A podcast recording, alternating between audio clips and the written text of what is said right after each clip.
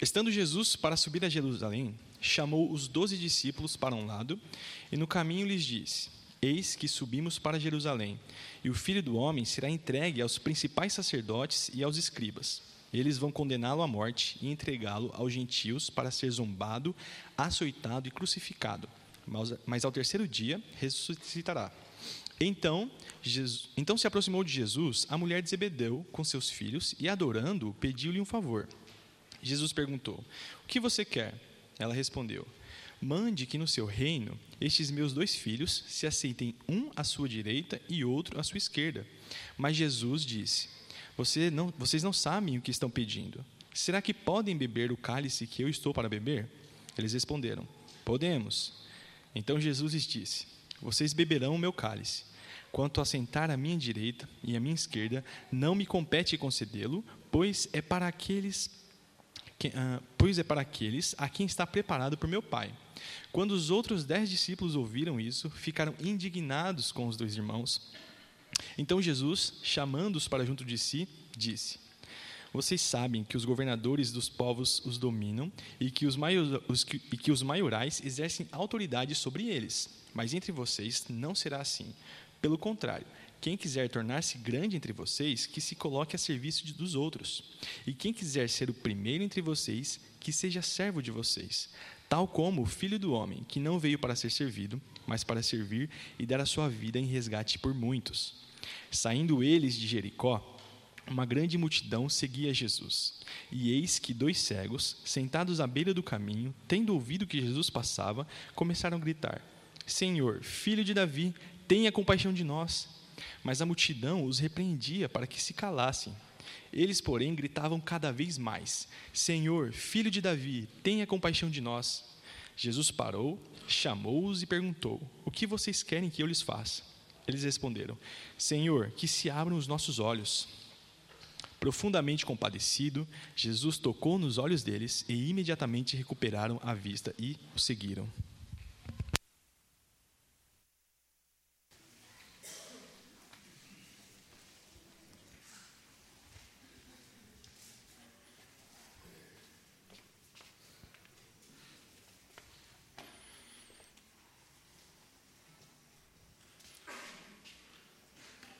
Vamos orar mais uma vez.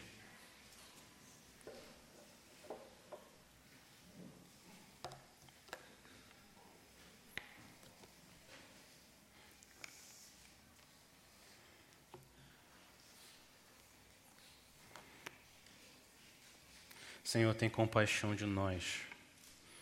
Esse é o nosso pedido. Como o Senhor teve compaixão daqueles dois cegos. Senhor, tem compaixão de nós essa manhã, nos alimenta com a tua palavra santa, nos mostra, Senhor, como o Senhor nos chama a servirmos, porque o Senhor primeiro nos serviu. Senhor, nesse exato momento, enquanto a gente está aqui reunido, o Cordeiro, que é digno, está recebendo o louvor de milhões de milhões e milhares de milhares. Anjos ao redor dele louvam o Senhor Jesus sem parar. Nos ajuda, Pai, a adorar o Senhor também, enquanto a gente se prepara para se juntar a eles.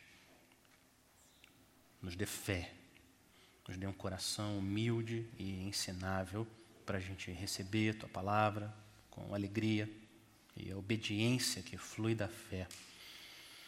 Tem compaixão, Senhor, de nós, em nome de Jesus. Amém.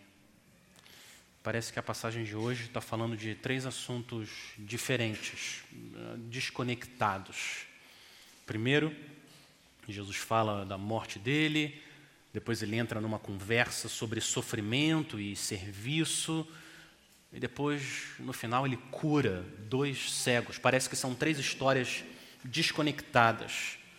Na verdade, esses três eventos estão falando de um assunto só, exatamente o mesmo assunto, um dos assuntos mais importantes na vida cristã, talvez o assunto mais fundamental da vida cristã. Sem ele não existiria vida com o Senhor Jesus, e sem ele, esse tema, Jesus não teria aceitado ser humilhado numa cruz. O assunto, a ponte que liga esses eventos é a humildade. Humildade. Sem humildade a gente nunca teria fé. Sem humildade, Jesus não teria morrido. Mas a humildade que Mateus fala aqui é uma humildade de um tipo específico. É a humildade evangélica. É a humildade que flui do evangelho. A humildade que flui de um relacionamento vivo com Cristo. Esse tipo de humildade que Mateus está se referindo. Humildade é uma daquelas virtudes que, que são lindas de se ver, mas difícil de se ter. Difícil. Quando a gente vê a humildade, alguém, quando a gente vê alguém humilde, a gente acha bonito, lindo a humildade. Mas quando a gente busca e corre atrás dela, parece ser uma das missões mais difíceis nessa vida. Parece que é mais fácil um camelo passar pelo buraco de uma agulha do que a gente ter, crescer em humildade. Cada um desses três eventos de hoje mostra um lado diferente, um ângulo diferente da beleza que é a humildade evangélica, humildade cristã. Vocês vão reparar, toda a passagem, que a luz do palco está direcionada não para a humildade dos discípulos, nem para a humildade que a gente deveria ter. O tempo todo, o foco da luz está direcionado na humildade de Cristo, nosso grande Rei. Primeiro evento, a profecia de Jesus sobre a morte dele, eu estou chamando de a encarnação da humildade. Jesus é a encarnação da humildade. Essa é a terceira vez que Jesus fala que vai morrer. É a terceira vez, mas é a primeira vez que ele fala como ele vai morrer. No versículo 17. Estando Jesus para subir a Jerusalém, chamou os doze discípulos para um lado e no caminho lhes disse: Eis que subimos para Jerusalém e o filho do homem, ele próprio, será entregue aos principais sacerdotes e aos escribas. Eles vão condená-lo à morte e entregá-lo aos gentios para ser zombado, açoitado, crucificado.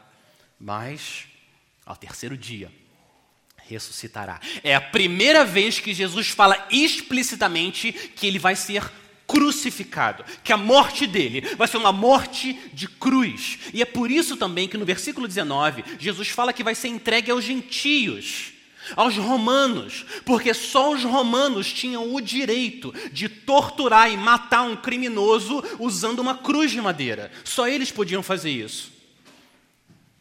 E não é interessante? Maravilhosamente irônico que Jesus vai ser condenado pelos judeus e pelos gentios, exatamente os povos que ele veio salvar. Ele vai ser morto por quem ele veio entregar a vida. E repara que Jesus não falou abertamente para todo mundo da morte dele. Olha no versículo 17. Ele não falou para toda a multidão. Estando Jesus para subir a Jerusalém, ele chama os doze discípulos para um lado, não para um lado para desviar o caminho, para um lado, vem cá em particular, eu quero falar uma coisa para vocês doze, só vocês. Por quê? Porque nesse ponto da história de Mateus ainda não é o ponto de proclamar, anunciar a morte e a, e a crucificação e a, e a ressurreição do nosso rei. Não chegou esse momento. Depois que ele conquistar a morte, sim, mas não chegou ainda esse momento. Mas os doze precisam saber agora, para quando acontecer, eles saibam que Jesus sabia o que ia acontecer, que Jesus tinha tudo sobre controle, tudo sob controle. Nem, nem quando as mãos dele estão pregadas numa cruz, as coisas fogem do controle das mãos dele. Sempre, Ele é soberano. E os discípulos têm que saber: eu vou ser pregado, eu vou morrer, mas eu reino. Calma, confie em mim, confie em mim. Sua vida também não é um acidente. Sua vida não é um acidente. A sua vida está sendo escrita, planejada, executada pelas mesmas mãos que foram crucificadas. Isso não traz paz ao seu coração. É Ele, o crucificado, o ressurreto, que guia a minha vida. E olha como a gente tem um rei corajoso. O nosso rei é um rei corajoso. Ele sabe o que ele vai enfrentar em Jerusalém, ele sabe o que espera por ele, mas ele não faz igual Jonas, que vai para o caminho contrário. Ele continua indo em direção à morte morte de cruz. O nosso rei é um rei corajoso. Ele sabe que ele precisa conquistar a nossa salvação. Ele aceita ser açoitado, pregado e morto. Jesus é a encarnação da humildade. Jesus é a humildade, essa submissão alegre a Deus. Jesus é a humildade em carne e osso. Se nós queremos aprender o que é a humildade, a gente precisa olhar para Ele, para Cristo.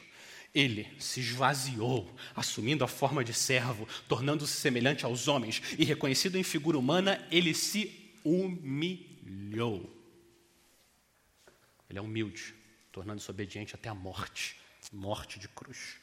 A profecia da morte do nosso Salvador corajoso gera em nós, se a gente para para pensar, essa profecia da morte do nosso Salvador corajoso gera em nós uma coragem também santa da gente fazer a vontade de Deus, uma coragem que flui da própria cruz. Se Jesus enfrentou a zombaria por nós, se ele enfrentou os açoites com um pedaço de metal no final, dilacerando a pele dele por nós, se ele foi crucificado por nós, o que que eu posso precisar que ele não vai me ajudar?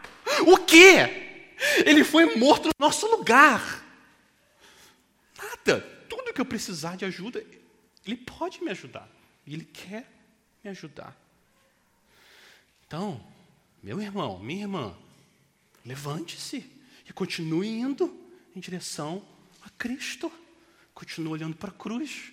O Senhor vai sustentar você. Mas o que acontece é que desse lado do céu, a gente continua lutando contra o orgulho, contra o nosso pecado até nosso último fôlego. Tiago e João são uma demonstração viva da nossa própria luta contra o orgulho em direção à humildade. Olha o que acontece agora. Diante da maior profecia da história. A profecia, Cristo deu, deu, essa profecia, a profecia que Deus vai ser crucificado. Deus vai morrer numa cruz maior demonstração de humildade do universo, os discípulos estão discutindo quem tem mais poder e mais honra. Olha isso. Esse próximo evento é a inversão da humildade. O que acontece? No versículo 20, se aproximou de Jesus a mulher de Zebedeu.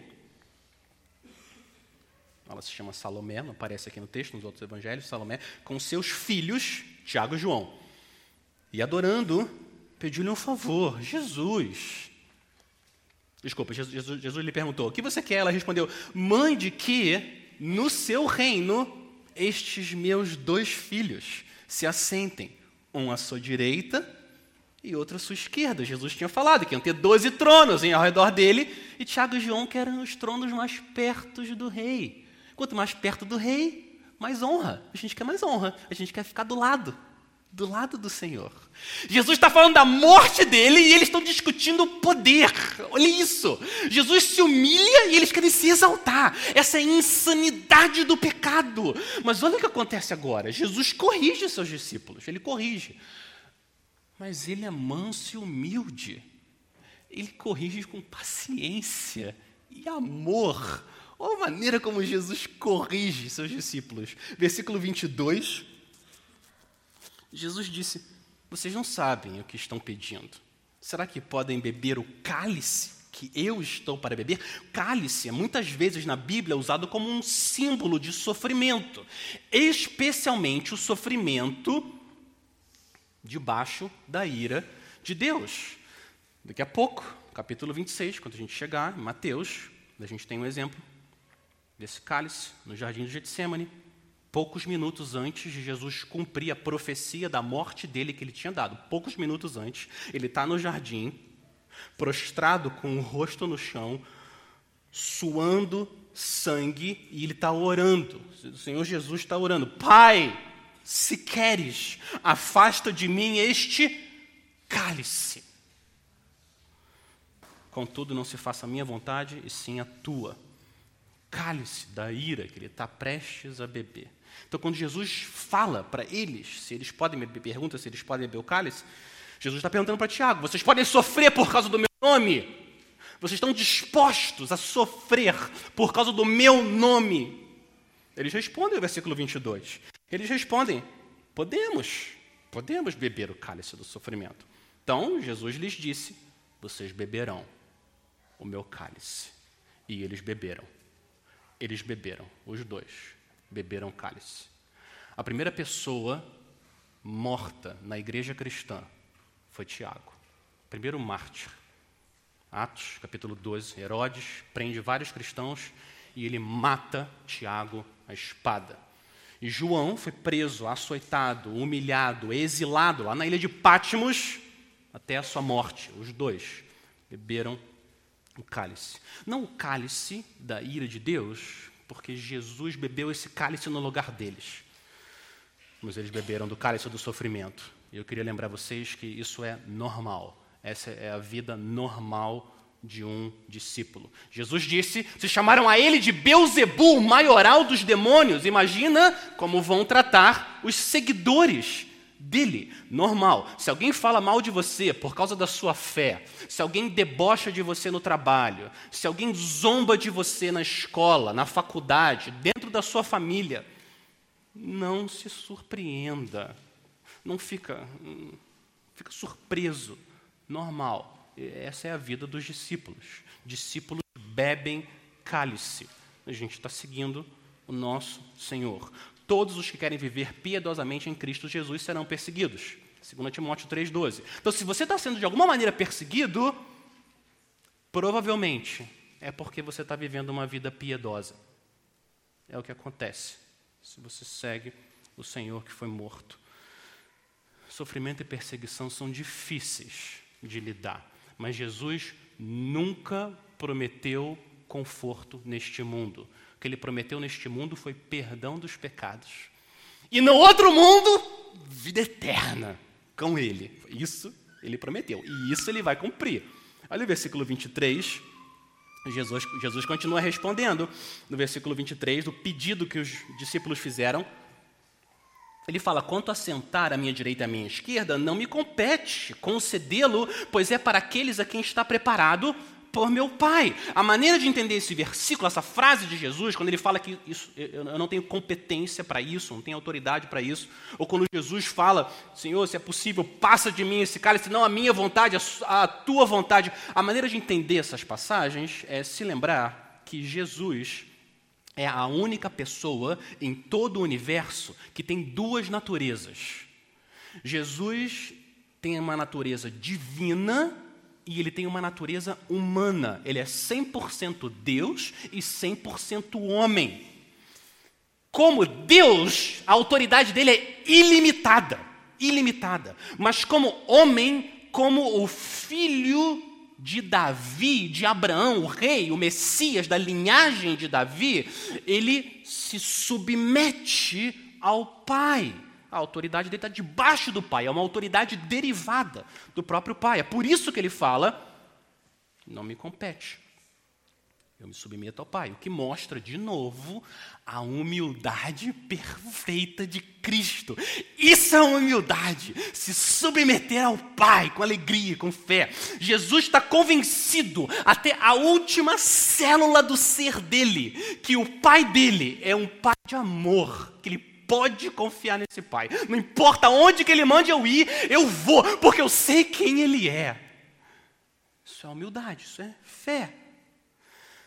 Mas a gente não tem ainda essa humildade glorificada que Jesus tem. Nem nós, nem Tiago, nem João, nem os outros dez apóstolos. Olha a reação deles diante do pedido de Tiago e João. A reação, versículo 24. Quando os outros dez discípulos ouviram isso, ficaram indignados com os dois irmãos.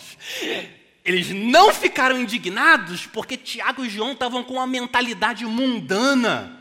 Uau, esses dois que mundanos, querendo grandeza e glória. Foi por causa disso que eles ficaram indignados. Eles ficaram indignados porque eles queriam a grandeza, eles que queriam essa glória. Quem são esses dois aí para pedir esses tronos?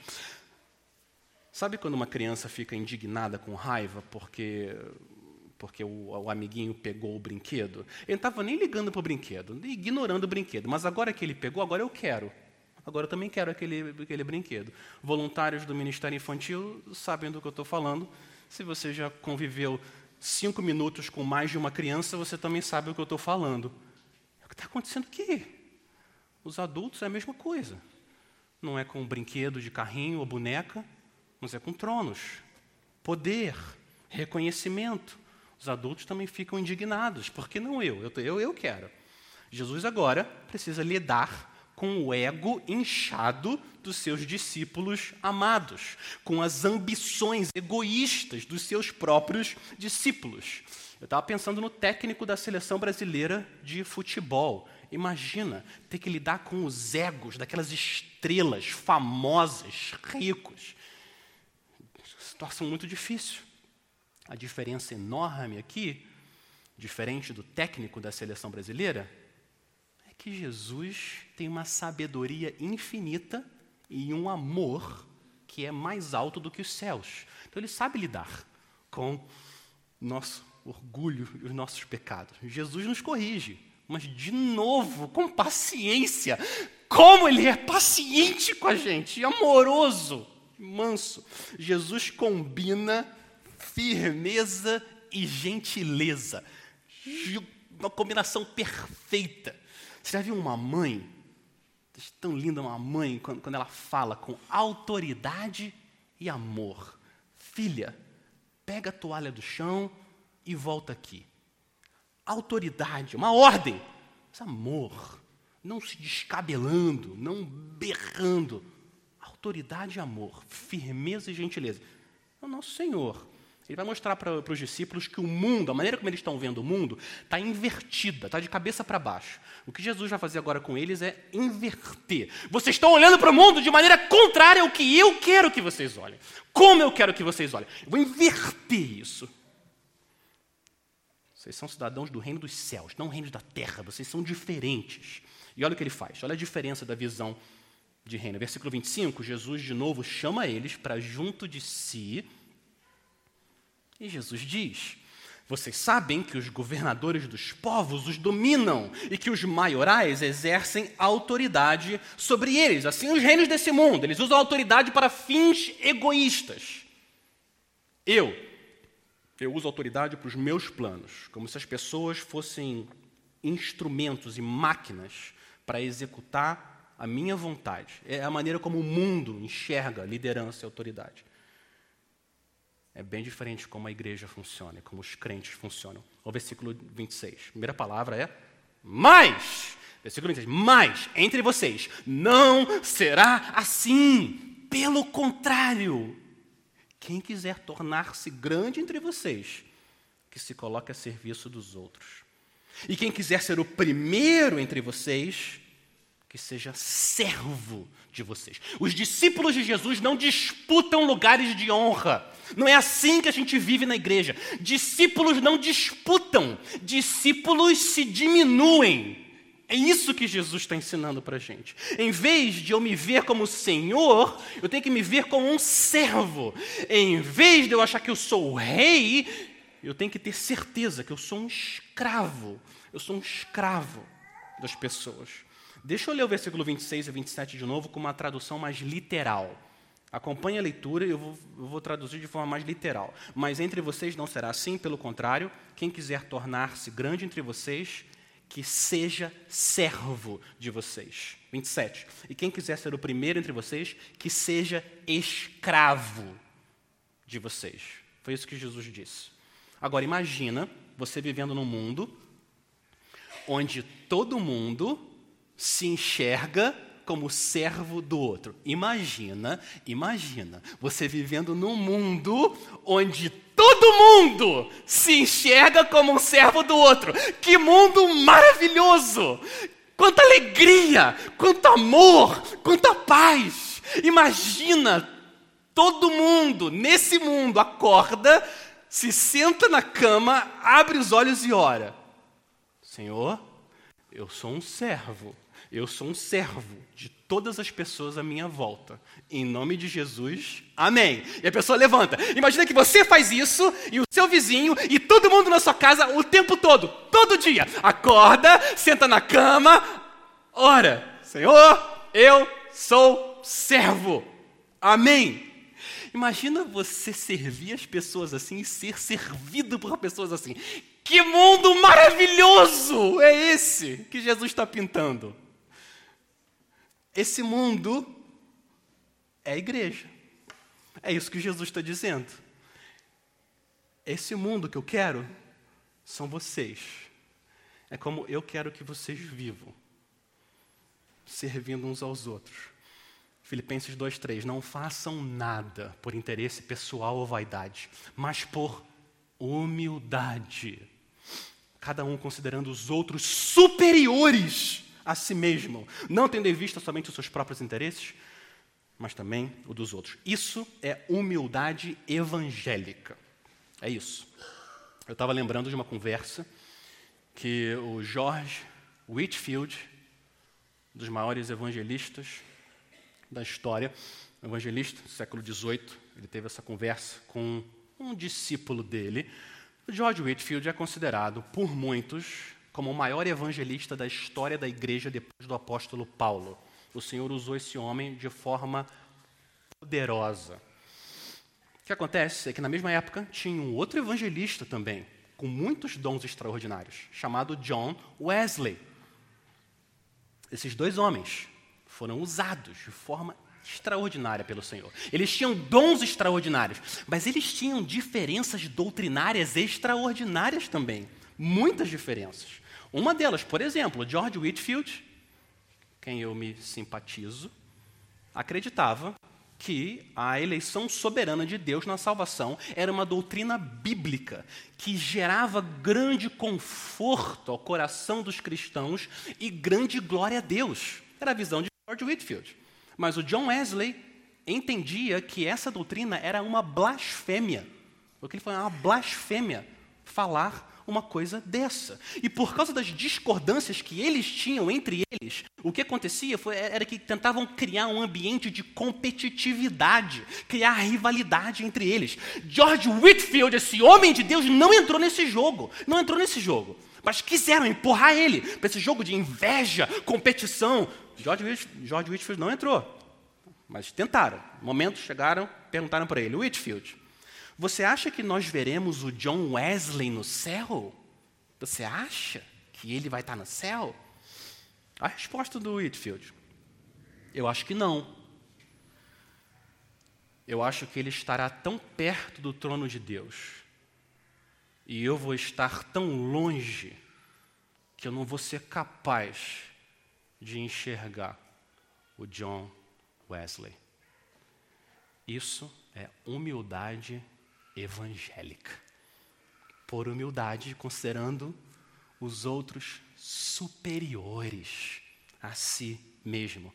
Imagina, você está num casamento, marido, que a sua esposa serve você o tempo todo. Imagina esposa que você está num casamento onde o seu marido serve você o tempo todo. Eu sou um servo dele, eu sou um servo dela. Imagina que casamento maravilhoso! Que queria acontecer com o orgulho? É ser expulso de casa, não volta nunca mais. É assim que Jesus quer que vocês vivam nos casamentos de vocês. Imagina estar numa igreja onde você é um servo de todos e todos são seus servos. Imagina que bênção, que alegria, quanto amor no ambiente, um aroma de graça. Imagina, a inveja não entra nem no estacionamento. Todo mundo serve todo mundo, todo mundo ama todo A inveja nem, nem entra no estacionamento e o orgulho é excluído da membresia. Só fica servos do Senhor, amando uns aos outros. E a última coisa que eu quero fazer é deixar vocês orgulhosos, povo de Deus amado. Mas a verdade é que eu vejo muito desse serviço humilde aqui nessa igreja, de milhares e milhares de maneiras, com palavras de encorajamento e caronas e refeições sendo levadas para casa dos outros, e mães servindo filhos, e pais servindo mães, suas esposas. O Senhor tem sido muito misericordioso com a nossa igreja. Discipulado, diversão. Mas o que acontece é que a gente não está na glória ainda, e desse lado do céu, todos nós vamos lutar contra o orgulho, e é difícil a humildade nós estamos juntos com os doze apóstolos. A gente tem que lutar contra a tentação da inveja e do orgulho, é o que Jesus está ensinando aqui. E a cura que Jesus dá para o orgulho é a humildade que flui da cruz, a humildade evangélica que flui de um relacionamento com Ele. O estilo de vida da humildade é o estilo de vida oposto ao estilo da nossa época. A gente vive num mundo do culto à celebridade. Esse é o ar que a gente respira. Olha o que a autora cristã Jane Oshman disse. Olha o que ela disse. Nós vivemos na era da autocriação e autopromoção. Nós sentimos a compulsão de provar o nosso valor e contar isso para os outros. É o que ela está dizendo. Esse é o ar que a gente respira. As redes sociais não criaram isso. Elas não criaram nada disso. Sempre existiu. O que as redes sociais fizeram é só criar uma plataforma para facilitar e agilizar um problema que sempre existiu. Esse problema começou no Jardim do Éden, quando a nossa natureza humana, diferente da de Cristo, foi corrompida. E a gente se torna, desde aquele dia, facilmente viciados no louvor das pessoas. A gente para de crer que Deus é absolutamente generoso e eu tenho tudo, tudo que eu preciso nele, e a gente começa a ficar viciado no louvor dos homens. Olha o diagnóstico de Jesus. Por que, que os fariseus não tinham fé? Senhor, por que, que os fariseus não criam? Por que, que eles não tinham fé? Olha o diagnóstico de Jesus.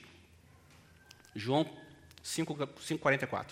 Como vocês podem crer vocês que aceitam glória uns dos outros e não procuram a glória que vem do Deus único. Olha o que Jesus está dizendo. O obstáculo para eles crerem em Senhor Jesus e receberem a Cristo com humildade e fé, o obstáculo é porque eles estavam presos, viciados em aplausos. Olha como é importante a humildade. Tem uma relação direta com a fé. É o que Jesus está dizendo. A humildade é essencial para a fé, é parte da fé verdadeira para a gente crer, de alguma maneira, não de forma perfeita, mas de alguma maneira, maneira real, real, a gente precisa parar de buscar a glória dos homens para buscar a glória de Cristo. O que irá nos dar alegria, segundo Jesus, o que vai dar alegria, gente, não é autopromoção. Não é autopromoção. O que dá alegria para a gente é autoesquecimento. É isso que dá alegria. O orgulho escraviza, tudo fica girando em torno de mim. A humildade liberta. A gente se esquece, eu me esqueço de mim mesmo e me lembro dos outros. É isso que dá alegria. Colocar diante dos meus olhos a glória de Cristo e colocar a minha glória debaixo dos meus pés. É isso que dá alegria. Essa que é a humildade evangélica no reino de Cristo. Ser grande, diminuir os últimos serão os primeiros. Esse é o tipo de vida que Jesus nos chama. Escravos, servos. Agora, Jesus fala muitas coisas que escandalizam a gente, muitas coisas. Mas ele vai aumentar o nível de escândalo. O próximo versículo é ainda mais chocante. Mais chocante. Na verdade, eu acho que o próximo versículo é um dos versículos mais chocantes em toda a Bíblia.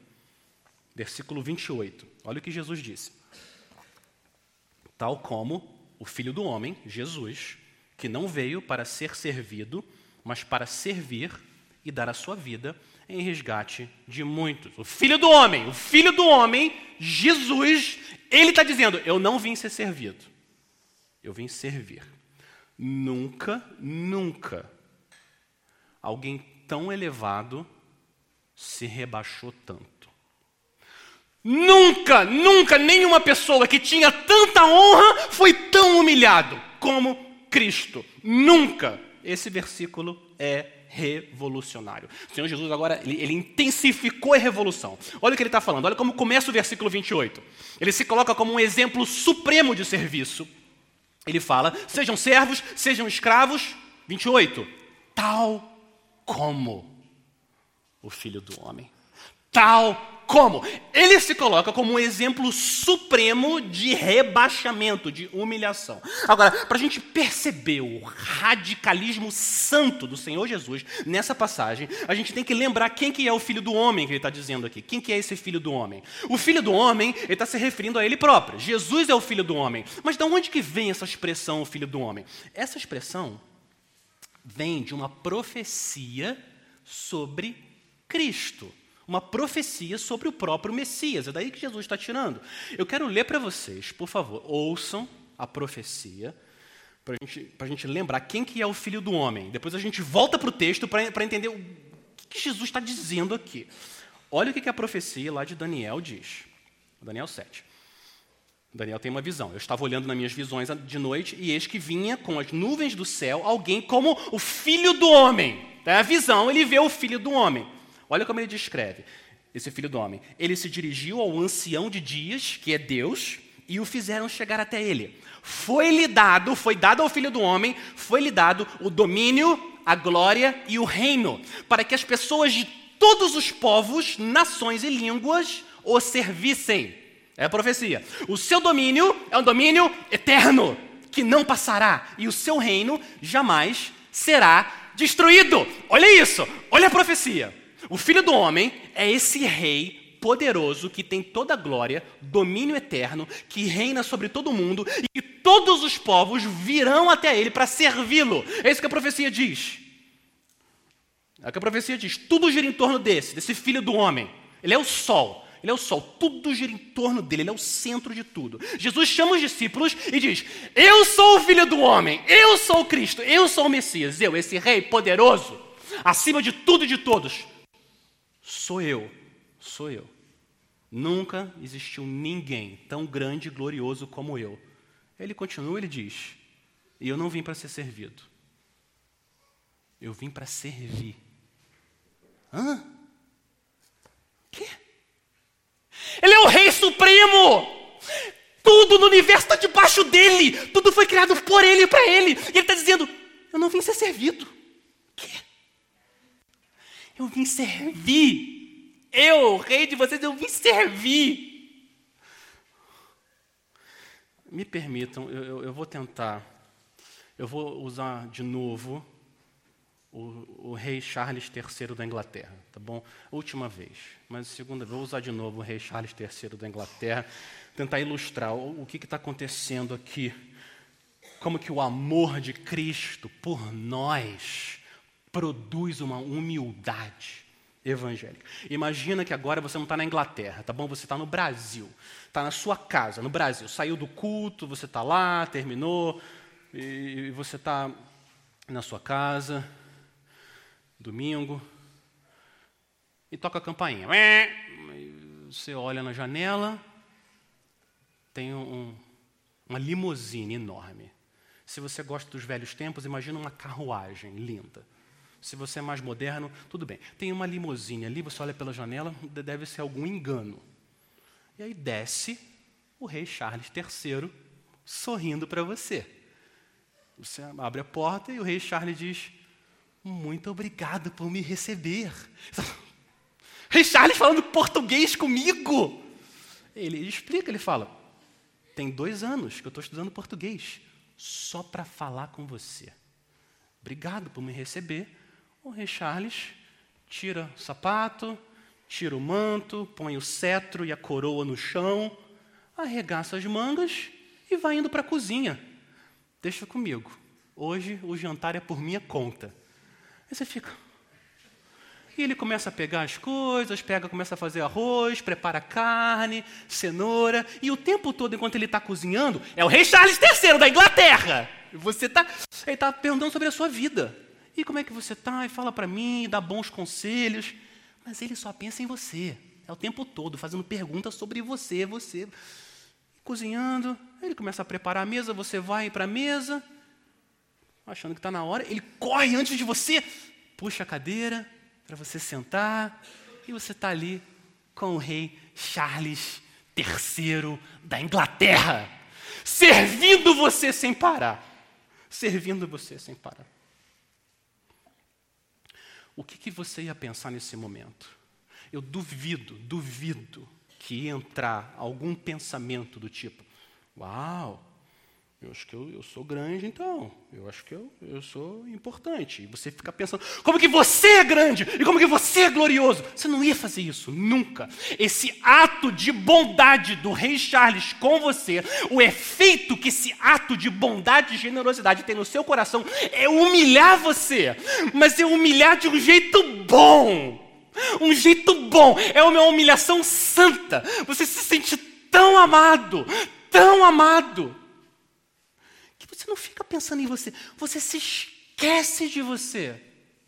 Você fica impressionado com o amor que você está recebendo do rei. É um sentimento libertador, é um autoesquecimento alegre. É o mesmo sentimento que você tem quando alguém é super generoso com você. Super generoso. Você está vendo o extrato do banco e você olha ali. 50 mil. Por que, que ele colocou 50 mil na minha conta? Que isso? O que, que é isso, 50 mil? Ah, eu, eu, eu, eu decidi abençoar você. você. Você pode usar da melhor maneira como você quiser. Como que você reage com esse ato de generosidade? A gente não fica pensando, uau, como eu sou grande. Não, a gente se esquece, a gente fica com vontade de chorar. Por quê? Eu, Senhor. Tem vontade de chorar ato de bondade e generosidade humilha a gente, mas de um jeito bom. Empurra o nosso ego para longe e faz a gente adorar o Senhor e querer louvar o Senhor. O pastor Gavin Ortland define a humildade como o autoesquecimento que leva à alegria. Que definição linda! A humildade é o autoesquecimento, ele está se baseando aqui no C.S. Lewis e outros, eu estou me baseando no patriarca. É, é o autoesquecimento que leva à alegria. Humildade não é ruim. Não é que você fica triste, ah, eu tenho que ser servo. Liberta, dá alegria. Eu paro de ser escravo e tudo ficar girando em torno de mim. Eu saio da posição do sol, coloco Cristo na posição do sol, e agora tudo gira em torno dele. É isso que os atos de generosidade e bondade fazem conosco. Eles fazem a gente se esquecer da gente, experimentar gratidão. Agora, e se não foi o rei Charles III da Inglaterra que foi na sua casa? E, e se foi o rei acima do rei Charles que foi até você? E, e se fosse o rei dos reis? Que, como que a gente reagiria? Como que Jesus veio servir a gente? Ele veio servir também. Mas olha o versículo 28. Jesus fala como ele veio servir. Ele fala que o filho do homem, ele próprio Jesus, não veio ser servido, mas ele veio para servir. E como que o Senhor Jesus nos serve? Principalmente, como?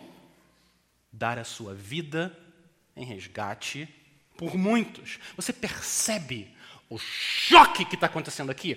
O Filho do Homem, que tem domínio eterno, completo, toda a glória, toda a grandeza. Não existe ninguém como ele. Esse Filho do Homem, ele é também o servo sofredor. O Rei dos Reis é o servo dos servos. Esse é o Evangelho. O Rei dos Reis, Deus, é um servo. Jesus não deu uma parte do tempo dele para aprender português, para falar com a gente, nos visitar uma vez.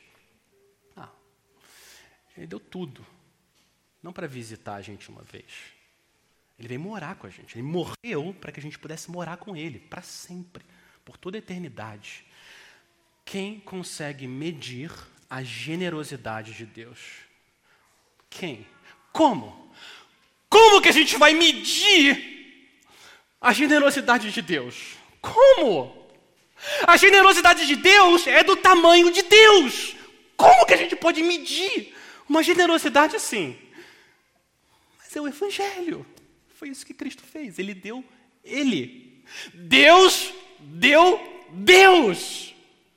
É o Evangelho. É a generosidade do Senhor. E esse pensamento dele ter morrido no meu lugar gera esse autoesquecimento. E para de fazer sentido ficar falando de mim. E faz todo sentido ficar falando dele. No versículo 28, eu quero mostrar uma coisa para vocês, porque é a primeira vez que Jesus fala de resgate, que a vida dele, ele explica o significado da morte dele, e ele fala que ele veio dar a vida em resgate. A palavra na sua Bíblia deve ser por. Mas a ideia dessa palavra é uma ideia de substituição. Essa que é a ideia desse por. Você pode substituir na, na, na sua mente, em resgate, em lugar de. Essa que é a ideia, isso que Jesus está dizendo aqui. Ele está dizendo que ele pagou o resgate, o preço para libertar um escravo. Jesus pagou o preço, o resgate, para libertar um escravo, fazendo como isso? Ele próprio é o preço. Ele pagou o preço com a vida dele. Ele nos substituiu na cruz. Ele bebeu o cálice que estava com o meu nome e eu deveria ter bebido o cálice da ira de Deus. Ele recebeu o julgamento que eu deveria receber. Quanto amor. Quanto amor. O nosso rei morto no nosso lugar, na cruz. A morte dele, ela produz em nós uma humilhação santa e uma humildade santa. Ver Cristo, o Rei, morto no nosso lugar, tem, dois efeitos no nosso coração: nos humilha e nos abaixa e nos levanta. Tem dois efeitos juntos. Quero mostrar para vocês. A cruz, primeiro a cruz nos humilha. A cruz nos humilha. A cruz coloca diante dos nossos olhos o que, que o nosso pecado fez com Cristo. O que, que o meu pecado fez com Cristo? Eu matei o Senhor. O meu pecado matou Cristo. Ele teve que morrer por causa do meu pecado. O meu pecado que matou o Senhor. Então a cruz mata o nosso orgulho. Que sentido que faz? Eu do lado da cruz, com meu Salvador aqui morrendo por mim no meu lugar, e eu querendo chamar a atenção das pessoas. Olha como eu sou bom! Olha, olha, olha. Cruz aqui, não faz sentido. Cristo morto no meu lugar na cruz crucifica o meu orgulho, me mostra que não faz o menor sentido o orgulho, só resta humilhação. Se a gente vai chamar a atenção de alguém, nunca deveria ser para elas olharem para nós e para as coisas que a gente faz, mas chamar a atenção das pessoas para olharem para Ele e o que Ele fez. Mas a cruz também, além de nos humilhar por causa do nosso pecado, nos dá uma humildade alegre, nos levanta diante de um ato de amor tão grande, muito maior, muito maior do que o rei terceiro da Inglaterra. Nosso coração derrete de amor por ele. E a gente quer viver para servir e para trazer glória a ele, na força que Deus nos supre. Então, saber que Deus se fez carne para me salvar, em vez de me encher de mim mesmo, me esvazia e me faz pensar nos outros. Meu coração fica menos impressionado comigo e mais impressionado com Ele, com o que Ele fez. Ele venceu a morte. Quem é capaz de fazer isso? Só Ele. E o assunto muda. Essa é a humildade evangélica. A humildade produzida pelo Evangelho. Quando a gente olha para Cristo crucificado, açoitado, torturado no nosso lugar. É muito pecado da nossa parte, mas é muito mais amor da parte dele. Tim Keller foi um dos, um dos pastores que Deus usou de forma poderosa também nesses últimos tempos, um pastor presbiteriano lá em Nova York. Dois dias atrás, sexta-feira, ele foi chamado para se encontrar com o Rei da Glória, o rei que ele tanto amou e tanto proclamou. Eu, eu entendo que o Tim Keller resumiu muito bem os dois efeitos que a cruz tem em nós. Esses dois efeitos de nos humilhar e de nos dar uma humildade alegre. Olha o que ele disse, abre aspas. Nós somos mais pecadores que nós jamais poderíamos acreditar, mas, ao mesmo tempo, nós somos mais amados em Jesus Cristo do que nós jamais poderíamos esperar. É isso que a cruz mostra. Mais pecadores e mais amados. Esse é o evangelho da cruz, o evangelho que produz humildade no nosso coração. A gente não deve se imaginar usando uma coroa e um cetro nesse mundo, essa não é uma boa imagem para a gente. Melhor a gente se imaginar todo dia uma toalha branca em volta da cintura, não num trono, mas ajoelhado no chão, lavando os pés das pessoas, como nosso Senhor Jesus fez. Mas para isso acontecer, a gente precisa ser lavado pelo sangue de Cristo. A humildade evangélica só vai acontecer no nosso coração se, se eu me humilhar por causa do meu pecado e eu crer, ele se humilhou na cruz no meu lugar. O nosso serviço não nos salva. O que nos salva é o serviço dele. Primeiro e sempre, o tempo todo, a gente tem que ser lavado pelo sangue de cruz, pelo sangue de Cristo, como nosso substituto. Mas enquanto isso não acontecer, enquanto a gente não se entrega para o Senhor, o orgulho vai nos dominar. Mas quando a gente olha para Cristo, a corrente do orgulho começa a sair do lugar. Olha o que acontece agora então. Jesus termina manifestando a humildade dele. Olha como Mateus termina esse capítulo. Ele escreve uma história que é a própria manifestação da humildade dele próprio, Cristo.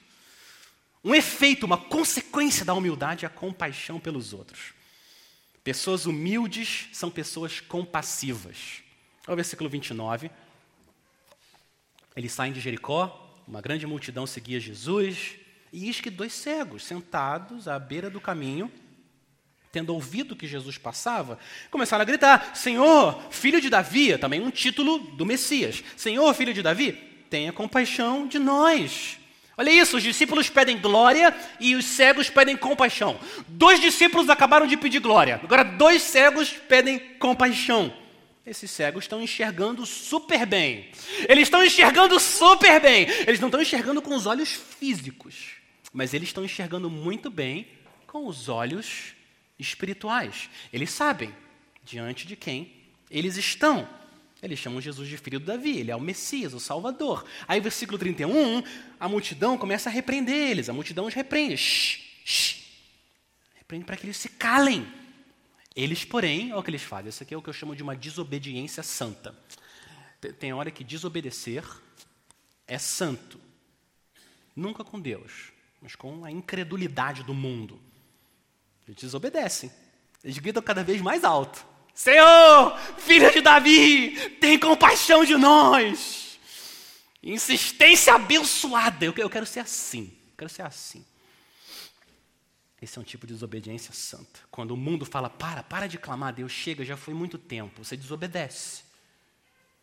E quando Satanás começa a acusar você, ele fala, nunca vai ouvir. Olha quem você é. Olha quem você é. Ele nunca vai ouvir. Para, para de clamar. Você desobedece. E quando a sua carne fica dizendo coisas para você, para que de lá? Eu não, eu não sou digno, eu não sou digno. Ele é digno e ele é compassivo. E você desobedece a carne. E você continua clamando, clamando. Esses cegos são um exemplo abençoado. O Senhor é compassivo, ele para, ele ouve, ele ajuda. Olha o que acontece no versículo 32. Jesus parou. Desobedeceu a multidão também. Parou, chamou-os e perguntou: O que vocês querem que eu lhes faça? Eles responderam: Senhor, que se abram os nossos olhos. Profundamente compadecido, esse é o nosso rei. O rei que tem domínio eterno ele se compadece cegos que estão ali pedindo ajuda. Jesus tocou nos olhos deles e imediatamente, porque ele é o rei, ele tem poder, imediatamente. Nunca ninguém viu isso. Eles recuperaram a vista e o seguiram. Olha isso. A multidão rejeita os cegos, Jesus recebe os cegos. A multidão fala para eles se calarem e Jesus fala: O que, que vocês querem? Jesus manda eles falarem. A multidão nunca tem compaixão, mas Jesus tem. Essa é a diferença entre o orgulho e a humildade. A humildade é compassiva. Esse autoesquecimento gera essa compaixão com o sofrimento do outro. É um fruto da humildade. É a compaixão. A gente começa a ficar mais parecido com o Senhor Jesus. A gente para de olhar só para nós e começa a olhar para os outros. Olha o que está acontecendo aqui. Jesus está prestes daqui a pouco tempo, poucos dias, ele está prestes a enfrentar o maior sofrimento que um ser humano já passou nesse mundo. Ninguém nunca chegou nem perto, nem perto. E eu não estou falando da cruz, nem dos pregos, nem dos açoites, nem da tortura, não estou falando disso. Eu estou falando da ira de Deus, o julgamento que ele estava lá, ele sabia o que ele ia enfrentar, ele está prestes a passar pelo maior sofrimento do universo da história. O que, que ele faz? Ele para para ajudar quem precisa. Ele não está concentrado nele, mas ele olha para as necessidades em volta e abençoa e cura. Esse é o nosso rei. Quem é como ele? Quem? ele continua sendo um servo, mesmo perto da cruz, manso, humilde, compassivo. Ele ocupa a posição mais elevada do universo e se rebaixa à mais inferior da história. Ele se esvazia, se humilha e morre no nosso lugar. Jesus é a encarnação e a manifestação perfeita da humildade. Humildade. Humildade não é esconder os seus dons. Isso não é humildade. Humildade não é pensar que você não vale nada. Isso não é humildade. Eu vou citar, citar o Tim Keller de novo, uma homenagem ao nosso amado. O que o Tim Keller disse que humildade não é pensar que você é menos. Humildade é pensar menos em você. Isso é humildade o autoesquecimento que leva à alegria. Aos pés da cruz, todos nós somos iguais, não tem diferença, servos dele, de Cristo. Aos pés da cruz, do lado da cruz do nosso Senhor crucificado, não sobra espaço para orgulho. Eu vou me orgulhar de quê? Eu vou falar dele e exaltar a ele. Aos pés da cruz, do lado do nosso Salvador crucificado. A gente quer se humilhar diante de tanto amor que Ele nos deu. A humildade evangélica, ela começa e continua olhando para o Filho do Homem, Cristo, que se humilhou no nosso lugar. Que a nossa vida, então, nossa vida, seja dizer e viver que eu diminua, que Ele cresça. Amém? Vamos orar. Cordeiro de Deus, leão da tribo de Judá, Senhor Jesus, Todo-Poderoso, Filho do Homem, que tem domínio, glória, poder, majestade, com os nossos corações imperfeitos e ainda cheios de manchas do pecado, nós queremos louvar o Senhor, reconhecer que o Senhor é nossa esperança, nossa alegria, nosso tesouro, nosso Rei, que veio nos servir, que veio dar a vida para nos resgatar da escravidão, do pecado, da morte de Satanás, nos dá vida eterna. Louvado seja o Senhor, em nome de Jesus. Amém.